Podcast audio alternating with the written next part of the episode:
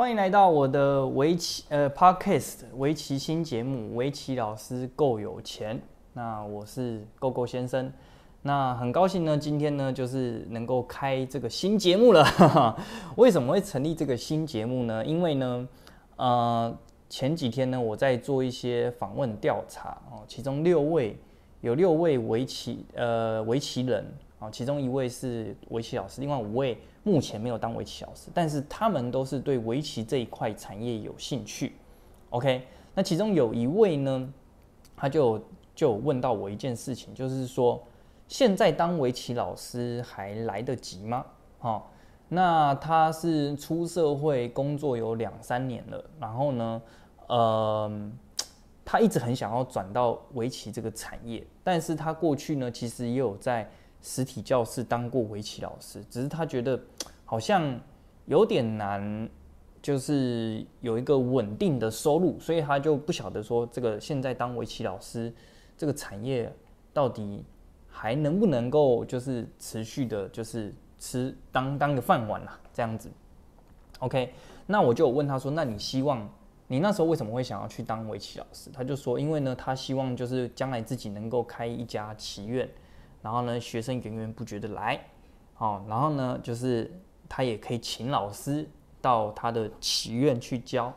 好，那这样子呢，他还可以抽一点点佣金，哦，就有点像抽点。当做是被动收入了，然后培养一堆老师当被动收入这样子，那这是他的想法。OK，那呃，但是在聊下来就发现到，好像他在过程当中并不是这么的顺利。OK，那所以我今天就是要来跟大家聊聊，说到底这个现在当围棋老师还来得及吗？好，那我到底是谁呢？OK，那如果你有在 YouTube。呃，看一些围棋频道，或许你会看到我哦。我叫 Go Go 先生，好，YouTube 就叫 Go Go 先生。目前大概有五千个订阅。OK，那我是呃，在二零二零年的一月开始，呃，决定下定决心要从事在线上呃做一个围棋的 YouTuber，录围棋影片，甚至是在线上做围棋的课程。OK，那。从以前到现在，我都是一个人在经营，然后呢，到后来也是有一些呃，就是稳定的收入了，然后每个月都有源源的源源不绝的学生来报名我的课。那如果说你有兴趣想要了解，呃，我是怎么做到的话呢？你可以呃去搜寻一个网址，或者你可以看首页有没有连接了哈。你可以去搜寻网址，这个网址叫做 b i t 点 l y 斜线 g o g o g m p 好。b i t 点 l y 斜线 g o g o g m p 哈 g o g o 就是我的名字啦，go go 哈 go go g m p 啦，OK 好，那呃我在九月二十三号啊，也就是礼拜四的晚上九点，我我会办一场线上的研习会，所以呢，你如果要拿到门票的话呢，呃，你就是要去点那个链接哈，那这个研习会呢，就是在教。围棋老师如何在线上啊一个人呢制作出从零开始制作出你的围棋线上课程？OK，好，那我们就开始来讲一下我到底经历了什么吧。OK，呃，其实我在二零一八年的时候，二零一七年那时候我刚准备要退伍，那时候我人刚好到中立找朋友吃饭，然后呢，那时候呢吃完饭之后，我其实是有一点彷徨的，因为我已经快要。退伍了，但是我快要退伍了，我不知道我要做什么，所以我就有点彷徨。可是就在这个时候呢，刚好有一通，呃，哦，FB 啦，哈，私讯，他说，哎，我是中立的某某某老师，可不可以就是请，哎，你有没有空啊？要不要一起来聊聊，看看要不要就是当个围棋老师啊？了解这个围棋这个产业。好，那我自己本身是围棋七段，但是我其实在。呃，我先讲，我其实跟围棋真的是蛮有缘的啦，因为我原本是要考职业棋士，但是我没有考上。那我高中是念南山中学的围棋专班，然后大学是念张师大运动系的专长围棋，哈，围棋被归类在运动项目。那当兵的时候呢，我又是当这个围棋替代役，好，那但是这些都是比较偏向呃选手才符合的资格啦。哦，就是你最起码要职业，如果你没有职业，你也要业余七段，你才有资格去考这一些东西。那但是，呃，我虽然都学业学业好像都有靠围棋加分上去，可是毕业之后当完兵，你还是要有一份工作。但是我当时原本不想从事围棋，啊，就觉得围棋这个呃产业好像教学好像不是我擅长的，对。但是呢，那时候也不知道干嘛，就是后来就是老板打电话给我说要不要去中立聊聊，我就去，而且一聊呢，我就发现哎。或许我可以试试看，因为我真的也不知道干嘛。对，结果就在这样教教教，然后也很感谢那个老，当时那个老板，因为他其实蛮会带人的。哎，然后那时候可能一方面我蛮，我又蛮有心的在学，所以呢，我很快的就上手，然后发现到，哎，其实教棋并不是想象中的难。所以在二零一八年，他就问我说，哎，那那个杨梅有找到一间房子，问我要不要在那边开棋院。然后呢，我就想说。好啊，那就开啊，哈！但是我我我是希望说房子说有没有比较大的，这样子容纳学生比较多。他说哦，这个房子是目前最大的。我说好，那我就去了。对，那去的时候呢，其实我也是期待一件事情，就是学生很多，多到我需要请老师来，然后呢他们教，哎，我还可以抽一点佣金嘛，对不对？因为我是管理那一家院的院长。对，那呃，可是后来呢，其实有发生了一些事情，让我觉得。好像并没有想象中的容易哈，其实简单来说发生了三件事情啦。OK，让我觉得当围小时好像没那么容易。那三件事情哪件哪三件事情？就是当我那时候学生呃很快的教一教就有到五十人的时候，发生的第一件事，我觉得蛮严重的事情，就是虽然人数很多，好一个礼拜来了五十个人，很很快哈，很漂亮的人数，但是学生呢？就是有的开始会出现要请假，或者是呃可能什么运动会，或者可能是什么什么各种的呃什么家长带出去玩，还是怎怎样子之类的哈。那到后来呃我发现到我一个人没办法带五十个人，所以呢我必须要请老师来，好，但是一请老师来，我的收入马上就砍半。其实一个微小师教五十个学生，呃收入其实没有很高了哈。如果是开祈愿的这一种，收入没有很高，然后请老师来又砍半，所以那时候呢，我就 呃好不容易有有有稳定了，但是你要扩大没办法，所以你必须要请老师来。那请老师来之后呢，我就会想办法再让人数扩充，哦，很快的冲到八十个人，好，哎，我想说，哎，这样还不错，按照这个速度，很快应该就可以冲到一百个人了。但是紧接着发生了第二个问题，然后第一个问题就是学生常会请假，你要调这个时间，调那个时间，你真的没有办法抽身，甚至有时候你知道吗？我一个礼拜要上二十五堂课，那这二十五堂课不是真的表面上二十五堂，表面上可能是十八到二十堂，可是呢，因为各种学生要请假什么什么的，然后我还要播出时间，而且有的家长还蛮奇葩的，就是。呃，明明我们约好那个时间要上课，可是到那个时间的时候他没有来，那我就把那个时间空出来了，啊，结果你没有来，然后我打电话问的时候说，哦，老师不好意思，我我我要请假，我忘记了。那这个其实对于呃围棋老师，我你如果有当围棋老师，我就我就相信你一定是能够体会这心情啊，特别如果你是你是要到处跑的围棋老师。哦，比如说你没有在这个祈，你家不是住在这个祈院附近，你可能住在很远的地方。然后呢，你今天可能就是为了这一门课，你要骑车，可能骑二十分钟过来上课。对，结果呢，你骑到这里来了，等了五分钟，发现没有来，你打电话，哎，结果他跟你说，老师不好意思，我今天没有要上课。你可能今天本来跟一个朋友，朋友本来有约你说，可能今天要去什么爬山，还是玩什么，出去放松。你刚刚说没有，我今天就有这一堂课卡着，没办法去玩。结果你就看到朋友很开心的去玩，然后呢，你来到这边上课的时候，这样跟你说啊，对不起，我忘记请假。哦，这个，这个，这个心情，你们，我不知道你们能不能，这如果你是当为小事，你一定会有这样的体会。哦，那这个事情其实常常发生。那我们也当然不可能会说你提前一天一直扣电话说，哎，你要来上课，这有点有点奇怪啊，对不对？那可是，可是。就是，就是有的时候他会突然没有来，对，然后也不跟你讲原因，然后有时候你还打打电话没有接，你要在那边等更久，对，那这是第一件事情。然后第二件事情就是，呃，我请老师来嘛，我把人数冲到八十人。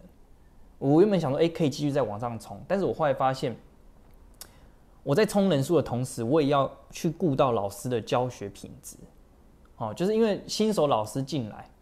其实那时候也蛮乱的。就是我我想要我我自己 hold 可以，但是呢，新的老师进来，他很多东西他不知道要怎么做，对，所以那时候呢，我也要去带。好，那这个时候又出现的是正职还是兼职的问题。如果是正职，那你可能就要给他比较高的薪水。好，那这样子呢，你的。收入就是砍了很多啦，好，基本上砍很多，就也没多少。那如果是兼职，他可以在时间上面就不需要到那么的配合，或者是在教学品质上面，他我们不能够要求他到像正职老师这么的多。对，那正职老师我们可以给他要求多，好，可是正职老师呢，他也需要为他的收入有温饱，所以他常常也会问你一件事情，说，哎，老师，那呃，我还有多的课可以给我教吗？哈，因为其实坦白说，八十个人，四十个分给他，四十个分给我，我们两个其实都不太够了哦，我们两个都不太够。所以当他这样问的时候，呃，我也很想给他，但是呢，他常在上课上一上的时候，也会有很多遇到一些就是被投诉啊，还是被被检举，还是怎么样？那当然，我心里也知道他不是故意的，因为他。本身在这这个地方没有经验，但是，但是，呃，就是很辛苦啦，哦，总之就是很辛苦，所以那时候我也是发生了这件事情之后，让我觉得说，就我们人数就卡在那一边，可是卡在那一边，你上不去，你的收入又没办法增加，啊，而且我们一直在考虑的就是你的营业啊、什么营运啊这一些东西，那更更严重的是什么？就是你光是在顾这个东西，你根本就没有办法去顾到教学品质。好，那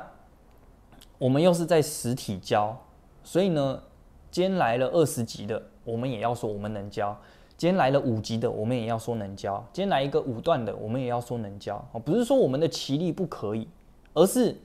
你今天每一个程度来不同的程度，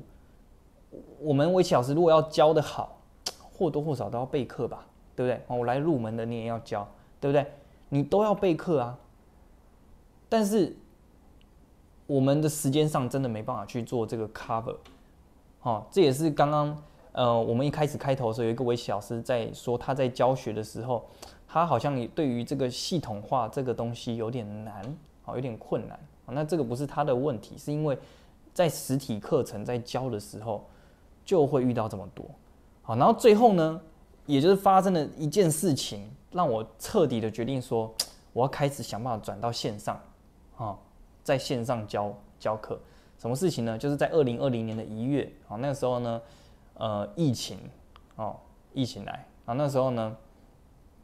人心惶惶，教室突然学生锐减，哇，然后我就去想一件事情，其实，在台湾。哦，或者不止在台湾，其实你会发现，好像每隔十年吧，是不是就会有一个非常严重的，像是瘟疫还是天灾？哦，我记得二十年前是 SARS，哦，十年前好像是什么 N 九五是吗？还是什么？对，然后现在呢是疫情，对不对？好，新冠肺炎，所以就会，那在接下来呢，肯定也有。我觉得一定会有，那这个对实体产业打击会不会很大？然后非常大，像现在这个五月五月的时候到七月，整个实体就是中断嘛，对不对？那未来会不会有这个可能性？我觉得这个对于实体的开设来讲，真的是负担很重啊，哦，所以那个时候我就觉得说，哎，好像线下。有点难搞哎，第一个就是学生常常没有办法配合时间哦，重点是你要你也你联络他的时候，他突然跟你说临时请假，对不对？那第二个呢，就是老师 要培养哦，其实很多人会把它想的很简单，就是我学生多，我再请老师来教，哎，这个团队很大，大家都吃香，我也可以赚很多，对不对？但是你在请团队的时候，你要注意到一件事情，就是其实沟通成本也是很很重的，哦，也是很重，它没有想象中的那么的容易。OK，那第三个就是这个天灾然后疫情，对，所以那时候我就开始决定说，好，那不然我就来做线上看看。哦，当然我那时候还是线下没有放，我就是兼职着做。但是其实我一开始在做的时候也是没有方向，哦，也是没有方向，也不知道要怎么做，我就有去报名一些很多网络行销的课，然后呢再了解说要怎么学。哦，但是其实我报了很多课，好像都没有什么用。我觉得围棋应该是这样说啦，围棋这个产业真的蛮特别的，就是嗯，网络行销的这个东西。它，呃，可以应用的范围很广，很多东西都是通用。但是在围棋这个地方，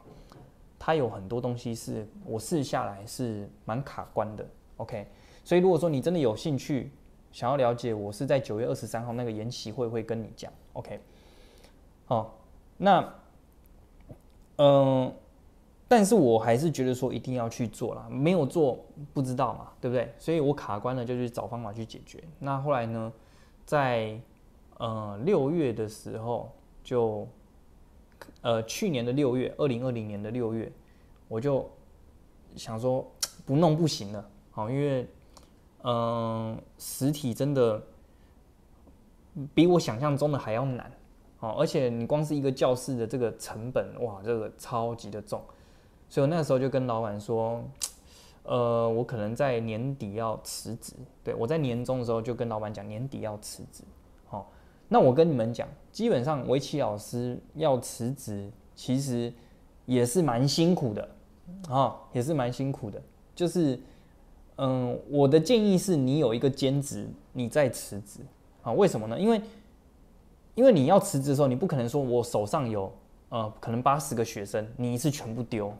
我觉得这个有点不负责任啊，然后对祈愿不好，对你自己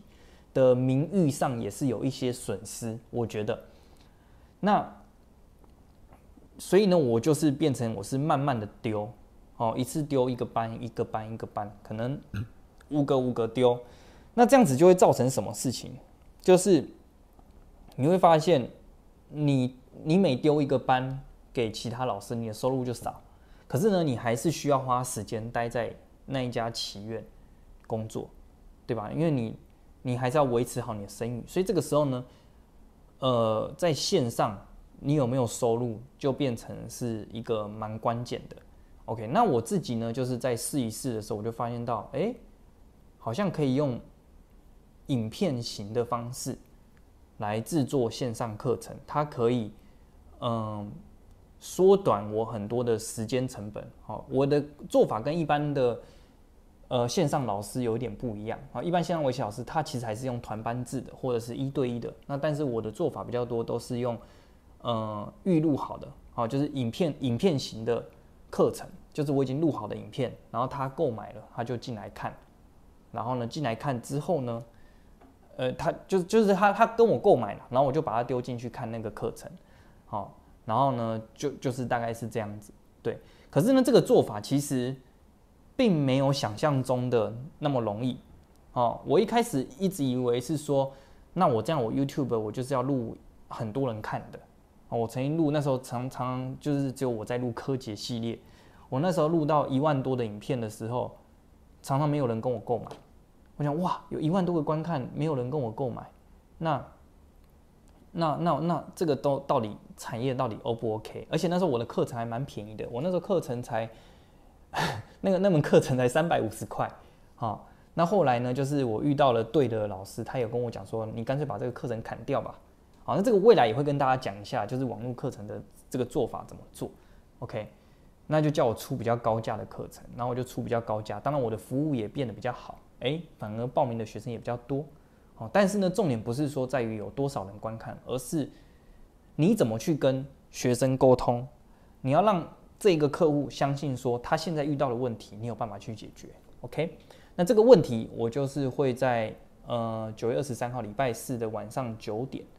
然后会有一场线上研习会的这个门票。那你如果有兴趣的话，你可以去看我的首页，点击这个链接，或者是说，呃，在网络上面打 b i t 点 l y 斜线 g o g o g m p 哈 b i t 点 l y go go g m p OK，那你就可以呃先领取这个门票了。OK，好，那我最后来总结啦，到底现在就是能不能还当围棋老师哈？当围棋师还来不来得及？我个人觉得，嗯，也可以从兼职开始。那实体跟线上的话，我个人会比较建议是从线上。OK，因为实体的话，呃，你的时间成本就会非常的重，哦，就是你常常要跑来跑去的。那其实兼职的人，其实他也是当做全全职在做了，也是蛮辛苦的。OK，那我的建议就是线上。那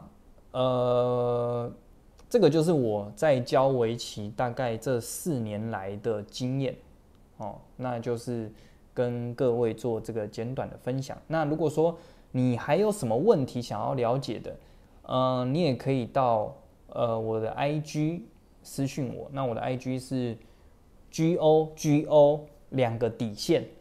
然后一一二九，哦，就是 Go Go 两个底线一一二九。然后你可以在里面私讯我，就是你现在当围棋老师有遇到什么困难，想要跟我讨论的，那或许我也有一些资讯是可以帮得上忙的。OK，好，那我们的第一集 就先到这里。OK，那我们就下一集见喽，拜拜。